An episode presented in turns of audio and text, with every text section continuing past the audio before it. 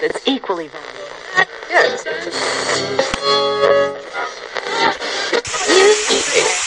Deja de dañar ese aparato. Déjalo en un solo dial.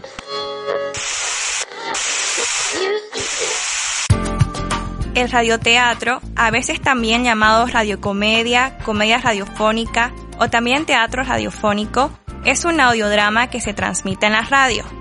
Al carecer de componentes visuales, los radioteatros dependen del diálogo, la música y los efectos de sonido para ayudar al oyente a imaginar la historia.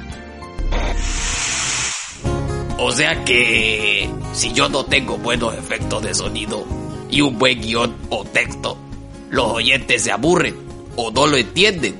¡Ay, hijo! ¡Sos la tuca! ¿No escuchaste? ¿No te das cuenta qué es lo primordial? Sin un buen guion y buenos efectos de sonido que atraigan al oyente, no existiría un buen radioteatro.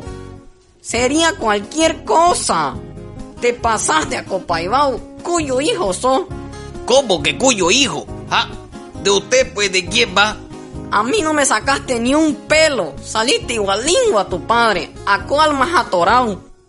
Ya, ya, sentate, cállate, déjame escuchar.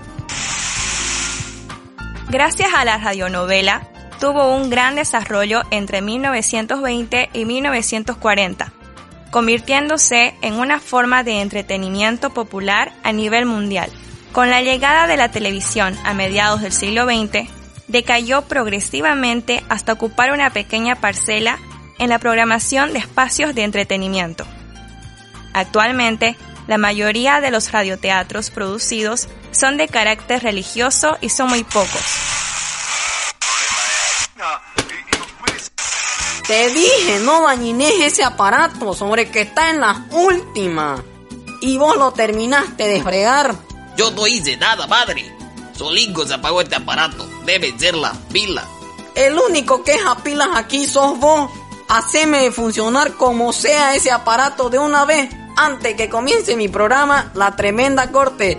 Hmm, Y justo hoy también pasa el mondonguín. Ya, mamita querida, mamita dorada, en cinco minutingos, ah, va a tener su radio funcionando como si estuviera recién comprada. Opa y salamero, deja de hablar burreras y apurate. El Gamba es un hombre sincero, el Gamba es un hombre alegre.